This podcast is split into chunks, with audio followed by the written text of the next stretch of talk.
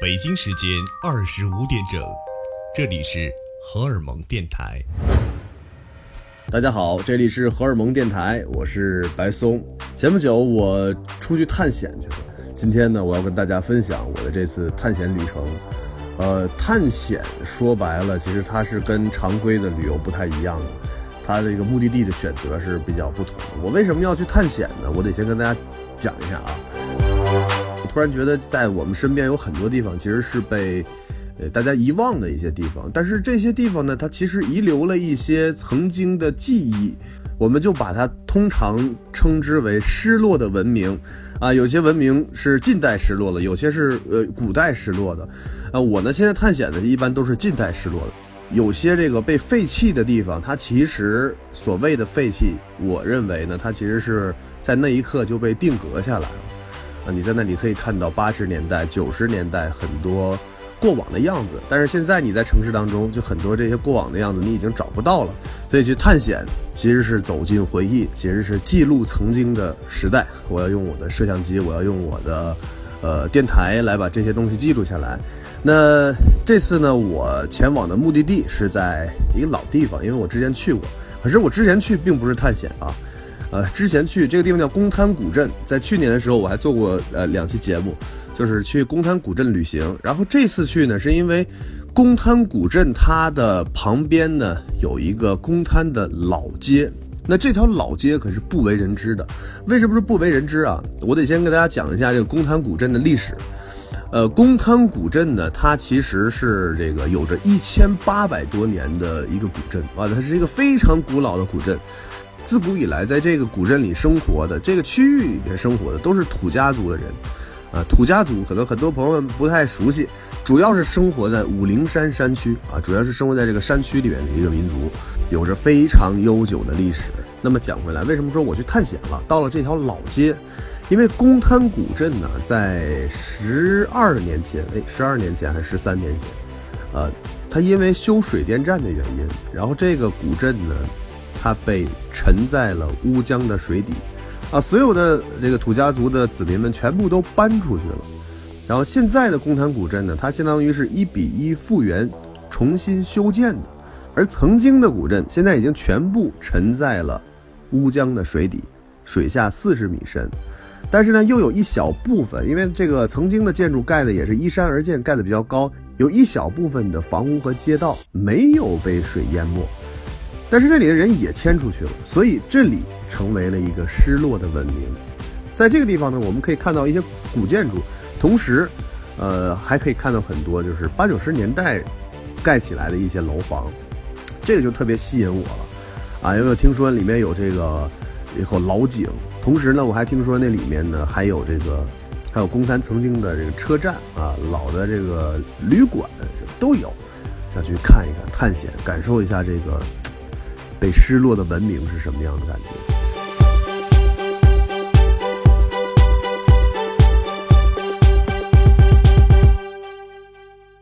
好，接下来我们提的这些东西都跟新的公滩古镇没有任何关系啊。我们现在说的是老街，说的是它的历史和一些人文的遗留。呃，来到这个公滩古镇的老街，说实话，第一感觉啊，就是这条路非常的泥泞啊，地面上到处都散落着这些。破碎的砖瓦啊，包括一些这个就是钢砸碎了，就散落在一地。然后你会发现，这是将近十多年的没有人去打理它，整个到处都呃充斥着这种潮湿啊、腐败的这种味道。你会觉得很长时间啊没有人在这里居住过那种感觉。然后呢，这条街道的两边都会有一些房屋，但是它的左手边房屋非常的多，而右手边呢。就是乌江啊，乌江就在这个街道的右手边，然后一部分的房屋全部都沉在乌江的水底，有一些是半沉的状态，就是房子的一半在水里面，然后一半在水的上面，啊，就是这样的一条街道。我这样一直往前走，走的这个路上，你就会觉得非常的安静，你总觉得，哎呀，好像。真的是感觉有什么一直在周围看着你一样。为什么是这种感觉呢？为什么觉得老有人在看着你呢？因为你的两边这个楼房啊，全部都是窗户，而且窗户都是这种，要不然玻璃被砸碎了，要不然怎么样？窗户太多，你就总觉得好像好像有东西在看着你。这时候你就各种鬼片的那种，就浮现在你的心间。大概走上一段呢，我就找到了我第一个想找的地方。这个地方是一口老井。我为什么之前听说过这个地方呢？是因为就是宫滩古镇土家族这边喜欢做一种食物，是某种凉粉类的食物。那这种粉最地道的做法就是把这个呃原材料拿到这口叫做四方井的地方，用四方井的井水来做粉。啊，当时老公滩还没有被迁走的时候，人们都是经常到这个四方井的周围做粉儿，这是一个早已经被遗忘的记忆了。当我来到四方井的旁边的时候，这个水啊，依旧还是水流很大。然后我来给大家描述一下这个四方井啊，我从来都没有见过这种类型的井，它大概呢有十平方米这么大的一个蓄水池，然后呢，整个是一个屋子的形状，水池呢就在屋子里面。呃，看起来其实有一些阴森，上面写着三个大字“四方井”，然后周围已经长满了青苔，那个井水至今还是清澈可见，然后它一直在流淌，然后水流声也非常的大。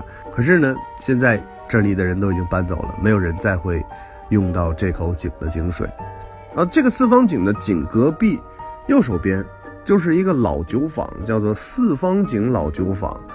啊，你可以清晰的看到这个酒坊的外外沿哈有一个这个很大的桶，然后这个桶上面呢还有一个这个罩，下面呢是生火的地方，旁边还有一个蒸馏的仪器。当年这个公滩古镇的人啊，据说这个是公滩古镇最著名的一个卖酒的酒坊，当地人要想喝点酒都是喝他们家的酒。这个是公滩古镇的老酒坊，就在它的旁边。现在也已经废弃了，可是真的，你可以清晰的可见当时的那个做酒的工艺是什么样子的。我去的那天天下着蒙蒙的小雨，然后呢，街道上是比较泥泞的，走起来呢也是比较费劲儿。但是整个这个公滩老街里面啊，呃，最让我印象深刻的一个地方叫做公滩宾馆。这公滩宾馆可是真厉害！我当时走进这个公摊宾馆的时候，还鼓足了一下勇气，因为，啊，你知道这个一个废弃的老的宾馆会是什么样那种感觉呢？因为全部荒废了，到处都是房间，安静极了，天还很阴。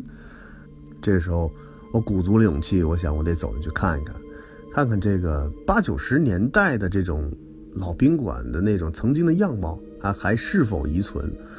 他，走进去的时候啊，门房已经完全的坏掉了，里面所有东西全部都搬走了，呃，只剩下了一把竹椅子放在门口，还有一个废旧的电扇，然后墙上写着几个大字啊，看就是打远看觉得哇，太恐怖了，怎么突然之间写这么多大字儿？那仔细一看是是这样写的，写的就是严禁外界学生夜入本楼。留宿如发现，谁带谁留，请你也走。还写着几个字提笔人卢冰，然后后面的落款是二零零六年的十一月一日。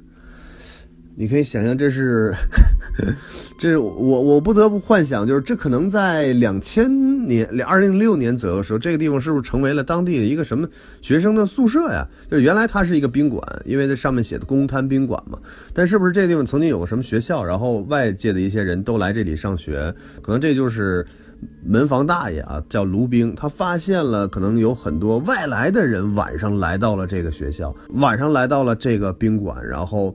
就住在了这儿，所以他非常气愤，他写下来这么几个字儿：“谁带谁留，请你也走。”这个“走”字儿写的特别大啊，然后是这个在破旧斑驳的那种白墙上用黑笔用墨汁写下的，他让我不禁想到了武松啊，《水浒传》里的武松啊，“杀人者武松是也”，就这种感觉。顺着这个楼道往里走，整个里面全部是黑的，太黑了。我打开了手电啊，然后这个楼梯呢是木质的，你走在上面就是这种咯吱咯吱咯吱的声音啊。走到这个一楼和二楼拐角的地方，我清晰的可以看到，就是这个连接处木板都是裂缝啊，感觉就快要坍塌了。所以我就特别小心的从这个地方走到二楼，从二楼一上去，哇，一个很长的廊道，太安静了。所有的门儿啊，有半掩的，有开的，然后有微弱的光从门的外面射进廊道里面来。你每走一步都是咯吱咯吱的脚步声。这时候我在左手边推开了一点门，推开的那一瞬间，我这心里咯噔了一下。为什么？因为我进去以后，我看到的第一眼是一张脸，什么脸？这墙上贴了一个。七八十年代的一个老的女明星，我不知道是谁啊。女明星的一个海报贴在墙上啊，非常的灵异啊。为什么说非常灵异呢？就是你在那种环境下看到一张那么古老的海报啊，对着你笑，你想想是什么样的感觉？我就径直走过去。这个房间的这个窗台旁边呢，挂了一些这个老式的这种呃晾衣架。窗户呢是被这个窗帘遮挡住的，窗帘是这种枣红色啊，一看就是这种很老式的那种窗帘。我拉开了窗帘，外面昏暗的光照射了进来啊。从这个地方往外看去，啊，刚刚我过来时候的街道，窗外淅淅沥沥的小雨，远处乌江的水流在不断的往前流，乌江的那一边是一座非常高的山。我现在所站的位置，公滩老街是属于重庆，而江的另一边那座高山就属于贵州的管辖地界了。啊，我就幻想了一下，曾经在十年前，这将是一个什么样的一个状态？这个街道一定是人声鼎沸啊！楼下就是这个酒厂，旁边是热闹的四方井，街坊邻里们就沿着江在这里生活了上百年、上千年。乌江水就这么一直的流啊流啊，这么豪华的一个宾馆啊，当时我想起码应该是有个三星级这样的一个状态，我觉得这一定是一个江景房啊。当时想住在这地方一晚上，当时我觉得也价格不是很便宜。从宾馆离开，继续往前走啊，在几个这个门已经被拆掉的房子里面，我就看到它是它是一栋楼，然后呢楼下有。啊，三个房间大小都是宽度都是一样的，然后门已经全部都不见了。我估计他可能曾经的门是那种就是木条木板把它弄上的那种门。从这个最中间的房子往里面看去，白墙上贴着三个菱形的啊白色的这个纸。我想象一下，这曾经应该像春联一样啊，它应该是红色的，然后字儿呢可能是金色，可能是黑色。但是现在我们看到的就是白墙上。斑驳古旧的白墙上贴了三个白色的纸，纸上呢是用这种灰金色的感觉写着三个大字“忠孝堂”。忠孝堂，翻阅我自己脑袋中的知识，我突然想起来，这个忠孝堂啊，它是土家族呢每一家都有的这样的一个堂。那什么堂呢？每一家都会有一个祭拜老祖先的地方。土家族千百年来的历史文明，他们是非常尊重自己的祖先的，所以每一家都会有一个忠孝堂，也同时代表着延续香火的意思。这忠孝堂下面，哎，有一个很大的一个菱形，我估计曾经应该也是一个什么字儿，比如说什么寿啊，或者是什么，呃，但是这个字已经被撕掉了。但是呢，你从墙上可以看出，曾经被覆盖住的这个颜色，它会跟现在的古旧斑驳的颜色不太一样。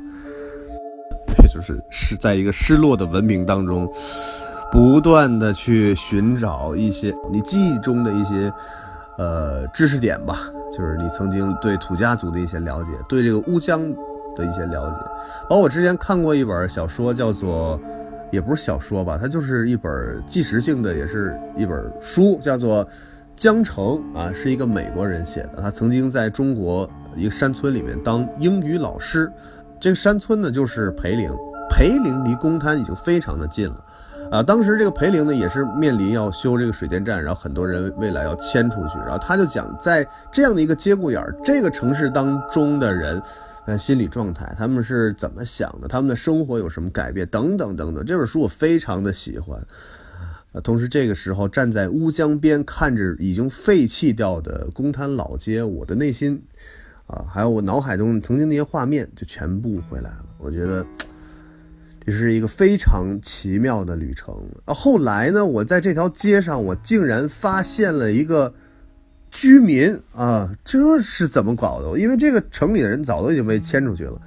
我跟他聊完以后，他是一个卖豆腐的啊，他甚至把自己现在的豆腐厂就坐在这个老城里面，非常简易的，呃，塑料棚搭制的一个房间，哈，就住在这个塑料棚里面。他说他没有钱，他从这里迁走以后，他觉得他得回来，因为他没有办法在其他地方买房子了，于是他就迁了回来。他呢和他自己的家人，呃，就生活在这个地方，每天每日每夜的就在这做豆腐，啊，然后那个豆腐我其实看起来我觉得哇，就是走近以后就那种很酸臭的味道。可是他说，哎呀，现在慕名而来买来豆腐的人还很多。有从重庆来买豆腐的，有有阳来买豆腐的，非常多人来找他买豆腐。那可能这个豆腐就是在发酵的期间嘛，我闻到的是这种就是酸酸酸的豆制品的味道，和不太舒服。但是真正可能做好了会会很好。我就问他，我说，哎，你在这里住，这老街都这样了，你不觉得很孤独吗？我不能问他，你不觉得很恐怖吗？但我说，你不觉得很孤独吗？他说，人是高级动物。有什么可怕的？他说：“这里没有什么乱七八糟的东西，我在这过得非常好。”我说：“你是土家人吗？”他说：“对。”他说：“他土生土长的土家人。”我说：“那你有没有想过，有一天，如果你必须要离开，不能在这个地方了，你会怎么办？”这个人唉叹了一口气，他说：“唉，如果这样的话就很可惜了。还有这个地方还是有点好啊。”那他重庆话、四川话，他弄来有点儿啊，这个地方还是有点好啊。他说，嗯，在这个地方他已经生活的很习惯了，而且他觉得他根本就离不开这个地方，他不知道去了其他地方他还怎么继续生活。他习惯了这里的一山一水一石一木，这是他从小长大的地方，哺育他的地方。他告诉我，他现在用的水还是四方井的水。这时候我心里觉得，哇。四方井还是那么的伟大，至今还是在被使用。我本来以为它已经废弃了，现在竟然还有人在吃用四方井做出来的豆腐。他告诉我，现在有很多的这个外国人啊，来到这个地方也是这种探险类型的，来这边看完以后啊，他们就非常希望能把这个地方保护下来。有些外国人甚至不知道他从哪儿得知的，也许是外国人告诉他啊，就是说这个他们想出钱。然后把这个地方建立成一个这种遗址公园一样的类型的，因为它全是这种中国记录着中国八九十年代这种生活状态的一个废墟，一个失落的文明啊。当时他说到这儿的时候，他我看他眼睛都是放光的，他希望真正留下来，他希望这个地方可以一直保留下去，让后人们可以看到，就是曾经住在乌江边的这些古老的山民们是怎么样的一种。生活方式和生活状态，同时你还可以看到土家族，呃，他们无所不在的那种古老的文明，包括有很多遗失的那种老式的吊脚楼，你现在还可以在那个老街上可以看到，有些吊脚楼依旧保存，是因为它就是在八九十年代，有些人盖吊脚楼改成了这种水泥制的，所以它呃换了种形式，可是还是那种原汁原味的感觉。这个时候你走进去看一看，你就觉得哇，这个才是土家族曾经的样子。经过了十年二十年，可能有些东西已经变了味儿，可是这种古老的东西依旧就在那里，等待着我们去发现、去探索。希望大家呢也可以没事儿的时候去酉阳的公滩古镇去看一看。但是如果你害怕，或者是如果你就找不到这个地方，没关系，你可以去新公滩去感受一下。因为新公滩它其实也很厉害啊，它是呃中国这种改造史上的一朵奇葩。为什么说奇葩呢？当年的政府因为修水电站要把所有老城的东西全部都覆盖在水下面了，于是政府把下面的很多房屋一比一的，就是砖还是那块砖，瓦还是那块瓦，然后拆下来，搬到了现在这个新公滩的这个地方来。所以你看到现在新公滩的一些，呃，建筑也是曾经的建筑，街坊还是曾经的老街坊，建筑还是曾经的老建筑，你就觉得这真是一个具有传奇色彩的古镇，呃，并且新公滩古镇它跟中国所有的这些旅行的古镇，我觉得都不太一样，因为一乌江水给了它一个非常厉害的灵魂，同时它的历史让它的结构和骨架变得更加的坚韧。再一个就是这个古镇并没有被大力度的这种商业化，里面呢有一个书屋啊，这个书屋我去一去一般就待上一下午，就是你可以不花钱，你可以在那儿喝茶，你可以在那儿看书，你可以不花钱，你就可以在那儿享受公摊的一个下午。就是这种地方让我觉得哇，这个古镇充满了文艺色彩，然后有很多吃饭的，还可以坐在乌江边吃火锅，吃这个土家族的土菜都可以。包括我现在正在写我的这本，就是去年我搭车旅行的这本书，我都快写完了，已经写了四分之三了吧？啊，即将进入尾声。我想到的第一个，哎，我到一个地方去好好静静写书，我想到的第一个地方就是公滩古镇。所以，希望很多跟我一样志同道合的朋友啊，希望大家不要太浮躁，去了红滩，安安静静的去感受那个古镇，呃，安安静静的去享受这个乌江边的土家人千百年来遗存下来的生活。今天的荷尔蒙电台就到这里。同时，呃，如果大家想看我今天讲的这些故事的这个视频节目，可以在新浪微博搜索“白松”。啊，松是上面一个山，下面一个高，就是我的个人微博。因为我在做另外一个自媒体，叫做“白松带你去旅行”。我刚讲的什么宾馆呐，然后讲的这些什么恐怖的地方，都在那个节目里面，我有拍摄，包括私房景的样子。好了，我不说了，今天就到这里。这里是荷尔蒙电台，下期节目我们不见不散，拜拜。北京时间二十五点整，这里是荷尔蒙电台。